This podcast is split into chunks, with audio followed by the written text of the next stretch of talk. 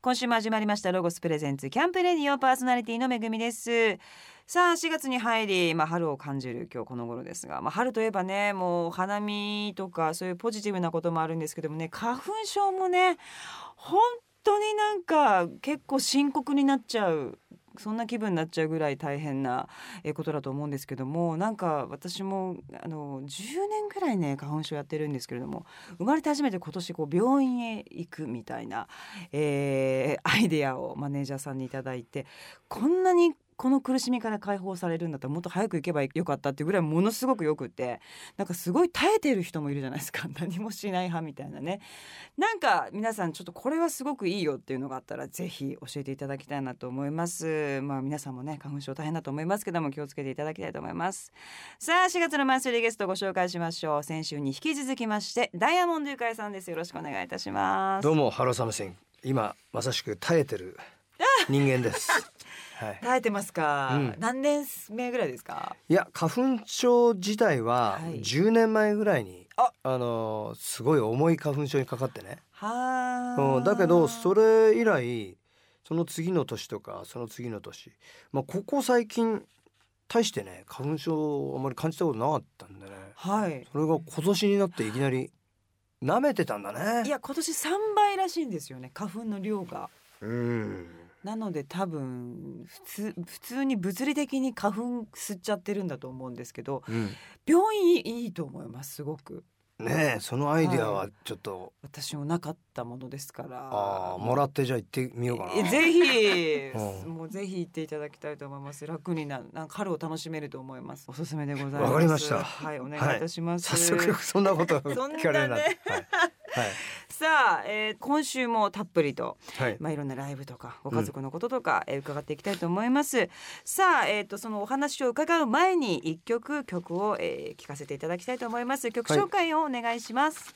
アルバムリスペクトの中に入ってます。涙を拭いて。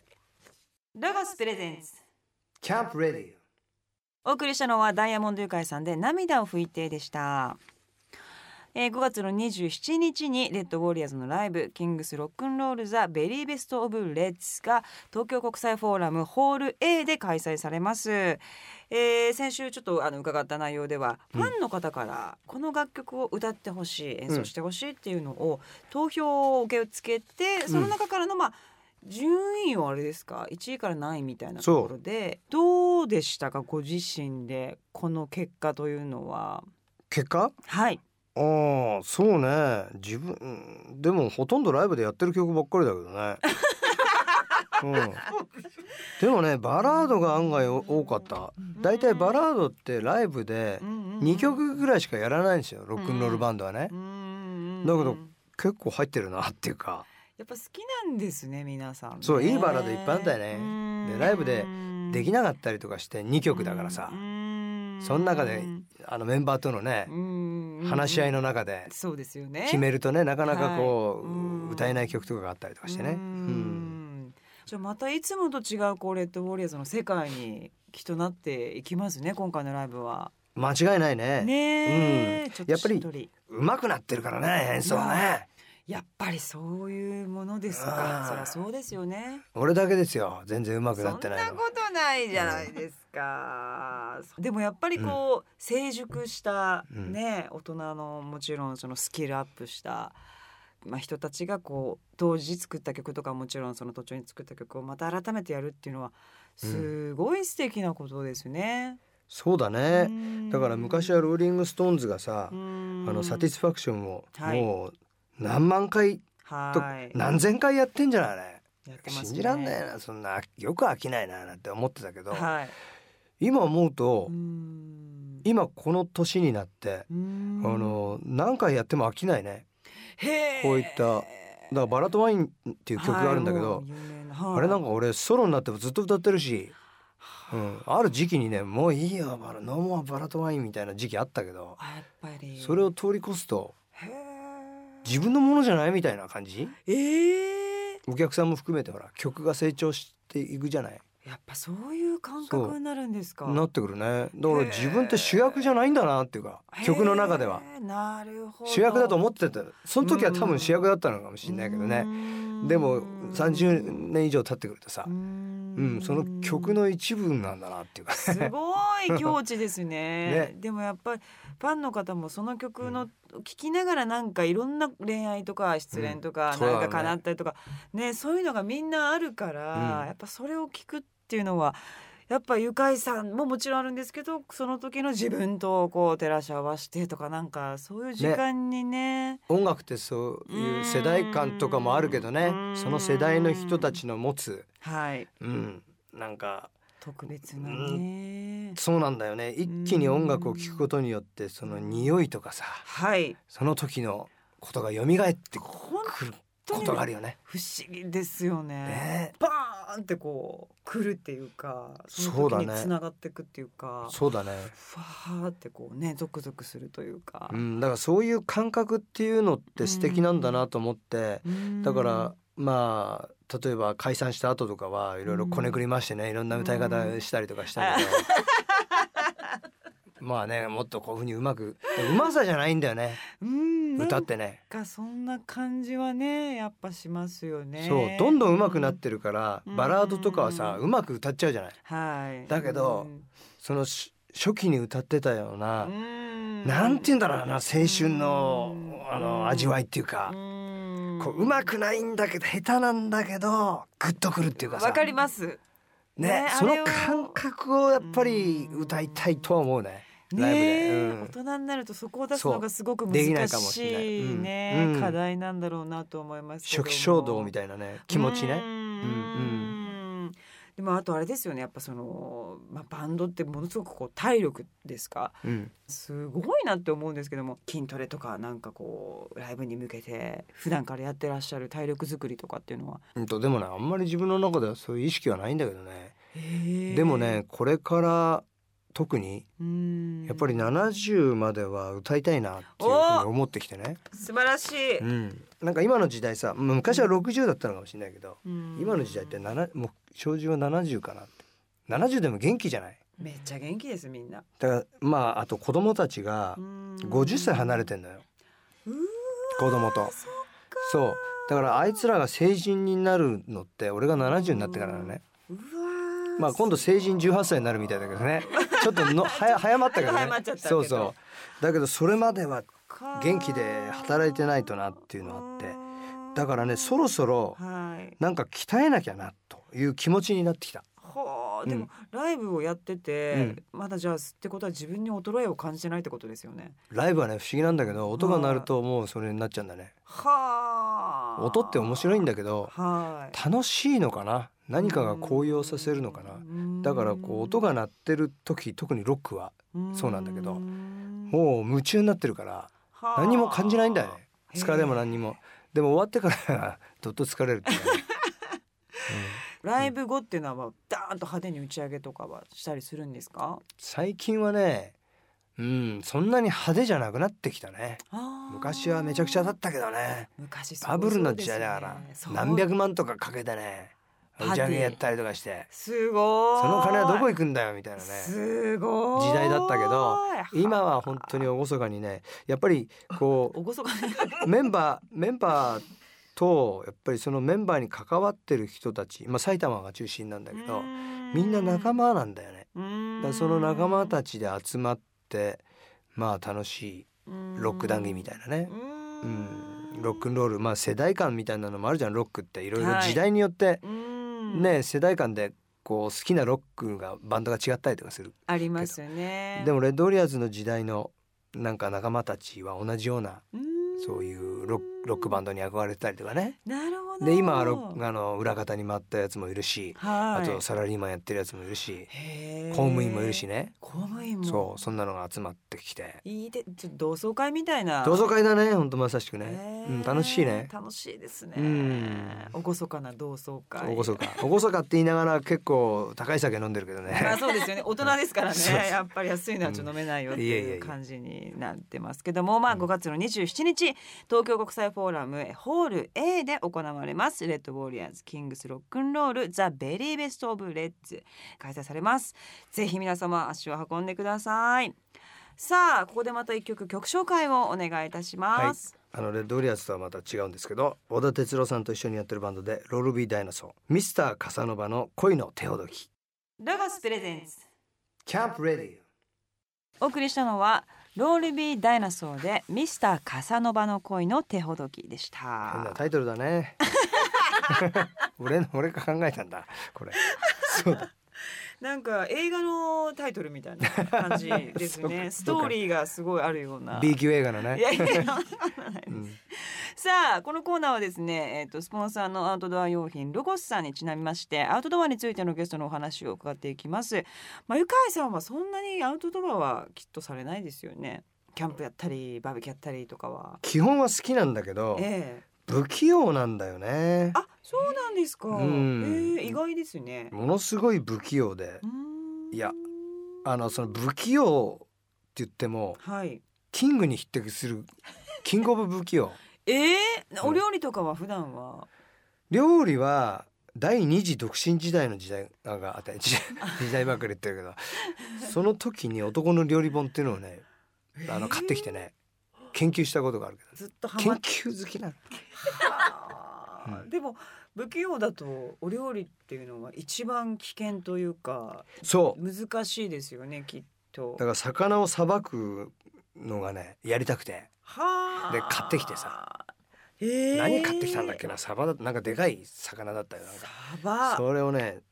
サバだったかどうか忘れちゃったんだけど、えー、大きいのとそうそれをささばいたのをやったんだけど寄せばいいんだけどやっちゃうんだよねすごい で大変だったね部屋中飛び散っちゃったねであの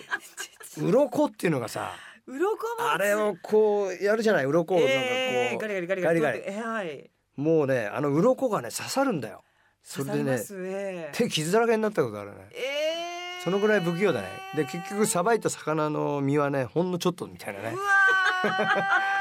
ーうんでもやっちゃうんですねやっちゃうんだよねうんはあ、なんでなんだろうね自分が不器用だってしかもかっ目てる標くせがに高いですよねなんか炒め物作ろううんとかから入っていくじゃないですか、それがまず最初に魚をさばくっていう、こう掲げる目標がちょっと大目きいですよね目標だけなんだよねだからね目でもねコツコツやることはやるの、あーそこの目標があるとなるほど、うん、最初にそれをバンってやっちゃうわけですね最初やっちゃったんだねででこう失敗してはいでもね砕け散ってそうね本当に不器用だからちょっとずつあのうんできるようになるまで一生懸命やるじゃない、偉いですねロールキャベツとか作ってたねその時はねすごいじゃないですか、うんあんな手間がかかるものそうそれであの独身第二次独身時代でしょ女の子とか呼んでさはあでこうロールしてロールキャベツとかやると「すごいゆかいさん」みたいなね言われたりしてねすそごういかですよなそうかなみたいなそうかな わざとそんなこと言ったりとかしてね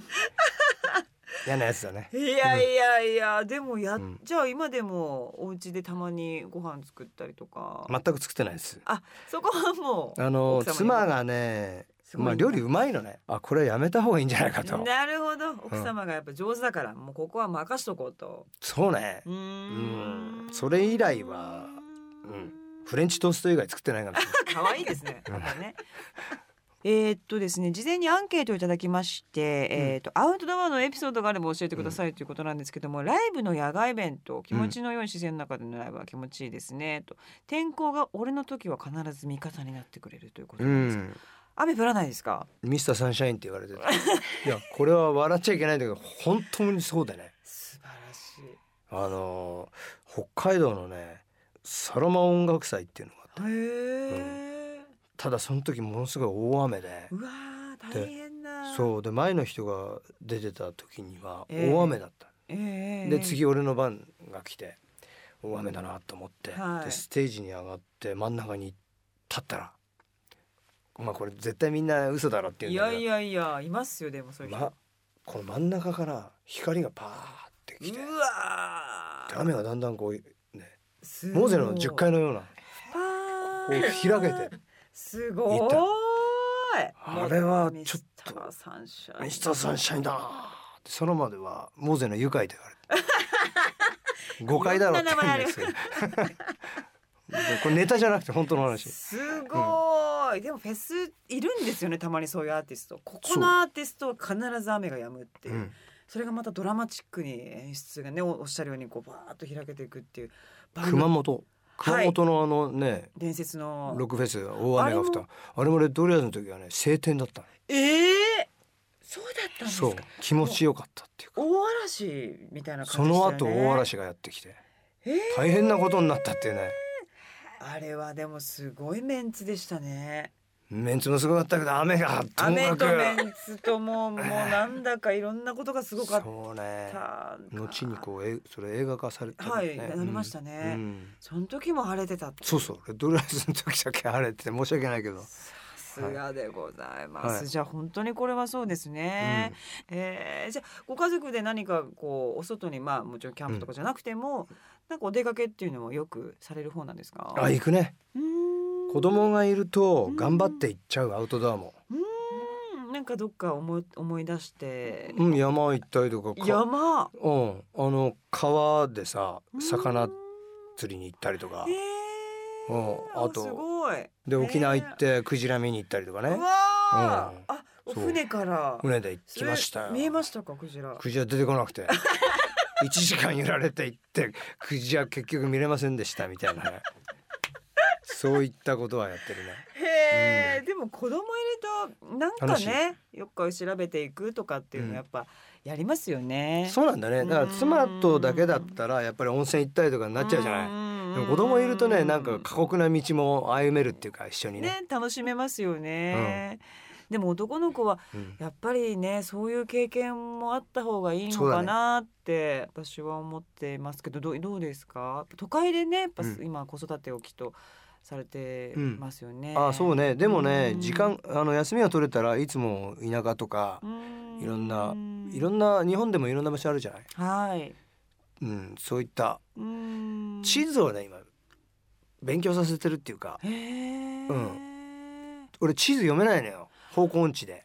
だから一緒に勉強してるんだけどわかりま今すいい武器があっえてー、何ですか。あの地図のなんだろうこうパズルみたいなのがあるんですようーんそれで北海道の形とかねそういうのを子供に書かしてるの、まあ、実際俺も勉強してるんですよ見ながらそれでそうすると興味も。持つじゃないはい。で北海道例えば、うん、埼玉だったら何があの、うーん。例えば千葉のはい。うんディズニーランドがあったりとか、んうんなんていうの。のあのみかんが有例え名ばととか。場。所がね和和歌山だとか。かねそんなのをねこうやってるうちにあー行ってみたくなるじゃん子供は。そうですね。だから、まあ、世界中本当は連れて行きたいけど、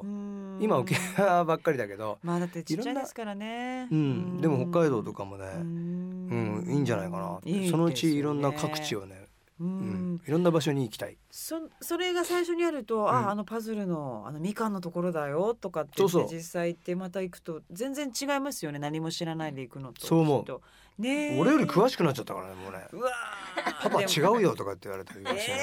えすごいでもちゃんとそうやって一緒にやってるのって本当偉いですよね、うん、すぐ忘れちゃうしね忘れますね子供覚ええてんだよねあれやっぱ何ですかね記憶力と記いうか憶力ね記小憶さいうちに覚えないとダメだねそうですね、うん確かにそうですねううんんんじゃあまあ今後ぜ ひはい、あのたくさんまあね日本中そして世界中でうんアウトドアというかねうんそういうのをやられていただきたいなと思いますが、はいじゃあまたここで曲を一曲聴かせていただきたいと思います。はいはい、えーダイヤモンド愉快で「ムクロジの木ロゴスプレゼンス」キャンプレディ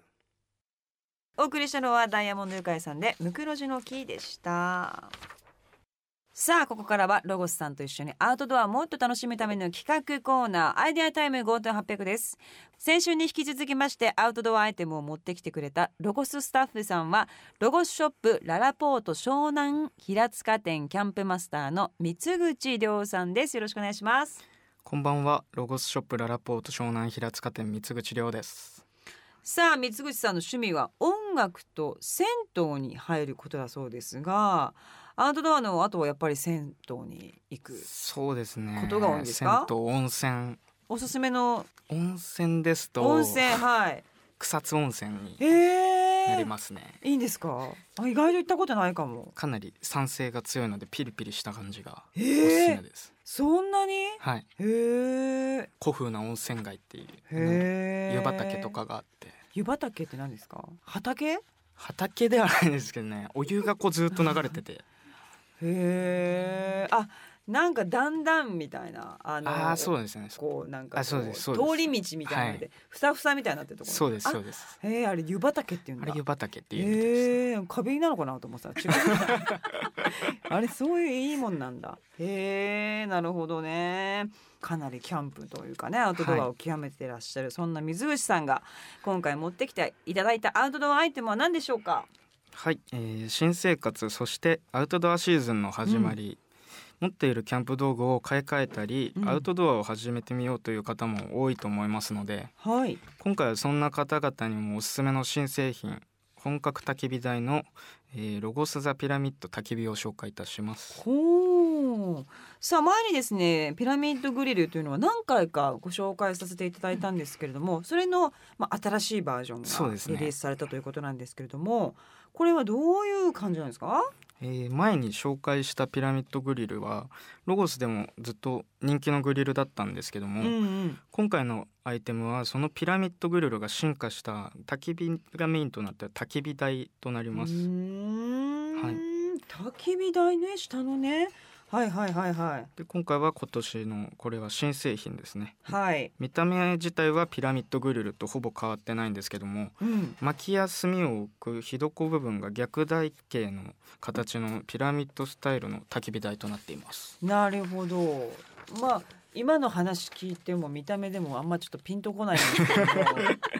けどもうわーとはなんないんですけどもここのまあここが売りだみたいなことをじゃあ教えていたこだきたいこんですがけど売りだっていうのがですね、えっとこの側面の部分に溝が入ってるのではいはいあ入ってるはいはい、そこにこの五徳っていう十字になってる部分があるんですけどもこういろいろかけたりできるのでであ溝にもその今あるこのファイヤーラックっていうものがあるんですけどもこれ何かけるんですかあこれに上にスキレットとか鍋とか置いてもらって焚き火調理ができますあーちょっと段があるから、は別の料理が同時そうにですでねきるということですねはいはあ鍋ねちょはいっとしたこうちっちゃい小鍋でそうですねできちゃうんだはあでこの上はどうするんですかあその網があはるから、はいはあ例えばそっち側でバーベキューしつつこっちでスキレットで調理したりっていうのもなでるきほますどね今までと何が違うんですか、えーとですね、まあ、五徳にあるんですけども五徳には丸串と平串の両方に対応する串焼き用のプレートも穴が開いてるんですけども、あこれそうでか、すねそこに穴が平串用のとああ、ちょっと竹竹っぽい串そうですねもいけちゃうよとはいこれで立てた方がいいんですかバーベキューっていうのはまあそうですねいかにも魚焼いてる感もあって確かに なるほど、はい、情緒も出てキたちャまち出ンプるそうですねはいろりいろり感いろり感という感じが出るはあのでなるほどねこれまたコンパクトに畳めそうですねそうですねちゃんと収納袋もついてるのでコンパクトなのでどこでも持っていけます組み立ても簡単なんですかあ簡単です、はい、主要パーツは6個からなってるのでパーツを重ねていくだけで組み立て時間は、えー約10秒ぐらいでできちゃいます、本はい、当10秒10秒ぐらいですねえー、すごい無理ししてません 10秒ってまあまあ短いですけどねそうですねはいまあでもそれぐらい簡単だということですね、はいなるほどもちろん収納バッグもついてるのでそうですよね、はい、何でもついてますもんねうん全部ついてますもんねでですねサイズ展開あはー MLXL と3サイズこれはちなみに今こちらが今 L ですねはあなるほどちょうど真ん中のサイズになりましたへえで一番大きい XL サイズだと8人ぐらいの大人数でも楽しめるサイズとなっております、へーまああと他にほあの楽しめるオプションとかそういったものもあったら教えてほしいんですけれどもはい、えーこのピラミッド焚き火の魅力の一つは、えー別売りのオプションパーツで自分好みにカスタマイズできることですね焚焚き火をを眺めながらケトルでお湯を沸かすこともできましてファイヤーラックやいいね火床を仕切って火力を分けることができるチャコールデバイダーっていうものもあるのうーでんバーベキューを楽しめる焼き網など使用用途によって選べるオプションパーツは全部で4種類もあるので本はあ当に楽しみ方に合わせてうーんオプションパーツを選んでいただきたいと思います。ベースはこれを購入していただいて、はいそっから用途に合わせてカスタムをそうで自すね分でできるっていうのもなんかキャンプ好きの方にはすごくねそ魅うで力すね的な感じなのかなという気もします。まあでも本当にこれはあのシンプルで便利でいろんな用途に活躍できるすごいもうずっとだって作り続けてるそうですドロスねのねスタンダードアイテムだと思いますので、ぜひこの機会にチェックしてください、えーお店にもねもちろん在庫といいますかありますので手に取って確認してください水口さん2週にわたってどうもありがとうございましたありがとうございました。今日紹介したアイテムは番組ホームページでご覧くださいアドレスは http コロンスラッシュスラッシュキャンプレディオ .jp さあここで一曲聴いてください東京スカパラダイスオーケストラフューチャリング敏郎で野望なき野郎どもへですラガスプレゼンスキャンプレディお送りしたのは東京スカパラダイスオーケストラフューチャリング敏郎で野望なき野郎どもへでした4月のマンスリーゲストはダイヤモンドユカイさんをゲストにお迎えしております、えー、まあユカイさんは本当ブログがとても話題な方なんですけれどもこのブログっていうのはユカイさんにとってどんなような存在といいますかブログねん気づいたらもう10年近くやってんだね、いろいろ書いててさ最初はね、はいでだんだんこう書くネタがなくなってくるじゃないそうですよねだから妻の悪口を書いてたん ですよでも頭あのくるじゃないやっぱり一緒にスタッフさんも暮らしてると奥さんが本当にチャーミングで面白いっていうふうに多分書き方ももちろん面いや白いんでしょうけども最初はムカついたりとかしてきて、はい妻の悪口を書いてるたん ですよでそれでうさを晴らしてたらはいだんだんなんか書いていくうちにあの妻の味方が増えてきちゃってあ「ゆかいさんそれは違います」とかって、こうコメントもらったりとかしてえ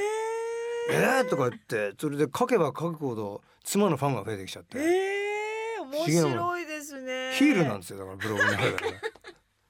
でだんだんやっぱり女の人もさねえ最初はタンポポのようなあの妻だったんだけどだんだんタンポポもねトゲが生えてきてきますよあのタンポポってトゲが生えてんのみたいなねそうチクチク痛かったりとかね新種かなみたいなねそれがどんどん年とともに、はいなん毒ダミの花みたいになってき ちゃったねまあ子供三人は大きいと思いますよ、もう余裕が常にないっていうかもう24時間ふずずっとフル営業10年20年みたいなことじゃないですかきっと、うんそれはやっぱり峠生えるんじゃないですかね実際だから強かったのかな女性って強いんじゃないですかねもう自分でも強くなったなってもう思いますもん、あんま動じないというかそうだよ動じなねくなっちゃったなっていうみんながすごいわーとか言ってても何にも思わないっていうか、妻はだってね、はいか弱いと思っていろいろやってたじゃないですか、はい昔はねガリガリでタンポポだからねって、うんはい荷物持ったりとか、はいそしたらこの間米俵も担いで ね歩いてくるの見てこれは嘘だったんだと思ってね、